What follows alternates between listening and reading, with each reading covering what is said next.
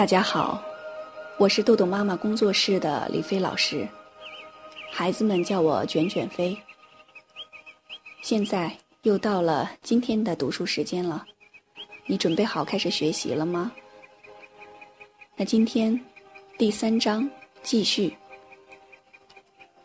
对任务进行评估，时间管理过程之整理。经过一周的记录和学习，家长对孩子的各种表现都了然于心。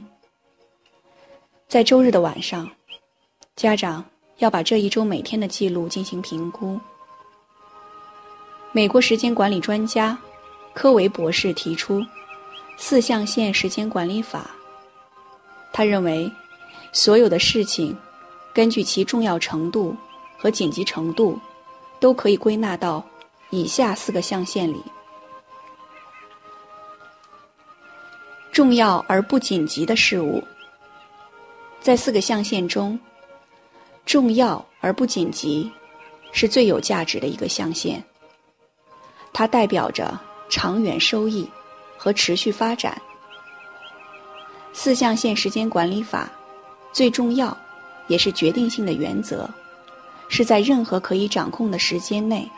都应该把它用于重要而不紧急的事情，如孩子学习能力的培养，包括七大要素，在下面会为大家做解释。第二个是重要且紧急的事物，在企业管理中，虽然工作和生活的状态因人而异，但是企业中所有的人难免。都会处理这类事情，如承担有时间期限的任务，应对危机，应对突发的紧急任务。重要且紧急的事物伴随着压力、紧张、加班和疲劳。这些事物使大家处于一种被动支配时间的状态，必须先去处理完毕，才可以转回到主动支配时间的状态。如孩子要应对各种类型的大小考试等，不重要但紧急的事物，不重要但紧急的事物，往往是一些突发性的琐碎事情。这些工作必须及时处理，如果不处理，就会引发一些不良影响，如某些陌生人突然到访。公司临时下发必须马上处理上交的数据统计等，这一类事情表面上容易与重要且紧急的事物相混淆，因为迫切的事情会让我们产生错觉，认为这些事情很重要。二者的区别在于，这件事儿是否有助于我们达成既定的目标。如果答案是否定的，那么。就应该把此类事物归入不重要但紧急的事物象限，如参加各类竞赛、考级等，或者应对临时检查而需要完成的作业等。第四个象限，不重要不紧急的事物，不重要不紧急的事物，对应于一个富有戏剧性的象限。严格说，正常的行为很难归于这一象限，如应酬、娱乐、休闲活动、旅游。但是这些活动并非不紧急也不重要，反而是重要的事物，因为他们对健康、生活品质和人脉关系有很大的贡献。既不重要也不紧急的事物是指。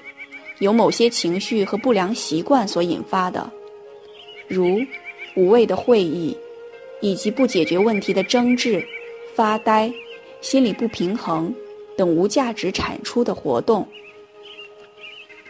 无效的情绪化行为，产生不紧急又不重要的事情，如孩子各种磨蹭行为，及一会儿小便、喝水、吃零食等。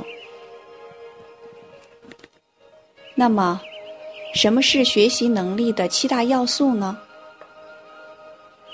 学习能力是获取一切知识的基础，包括以下七大要素，都与情商有关。一、自信心，控制和掌握自己的身体、行为和世界的感觉。孩子认为，自己所从事的活动获得成功的可能性较大，而且成年人会提供帮助。二、好奇心，认为探索事物本质是积极有趣的。三、意向性，产生影响的意愿及能力，并且持之以恒。意向性。又与竞争力、有效性的感觉相关。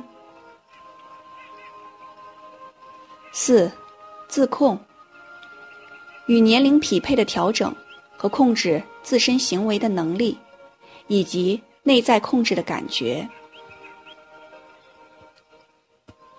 五、关联性，与他人相互理解、交往的能力。六，沟通能力，用语言与他人交流想法、感受与概念的意愿和能力。沟通能力又与对他人的信任感，以及与他人，包括成年人相处时的愉悦有关。七，合作性，在群体活动中。协调自身与他人需要的能力。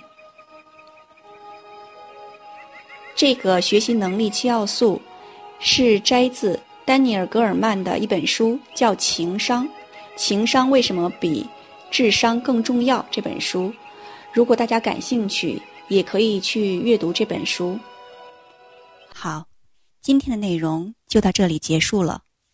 如果你想下载时间管理训练的工具，请关注公众号“豆豆妈妈儿童时间管理”。感谢您的倾听，我们下次再见。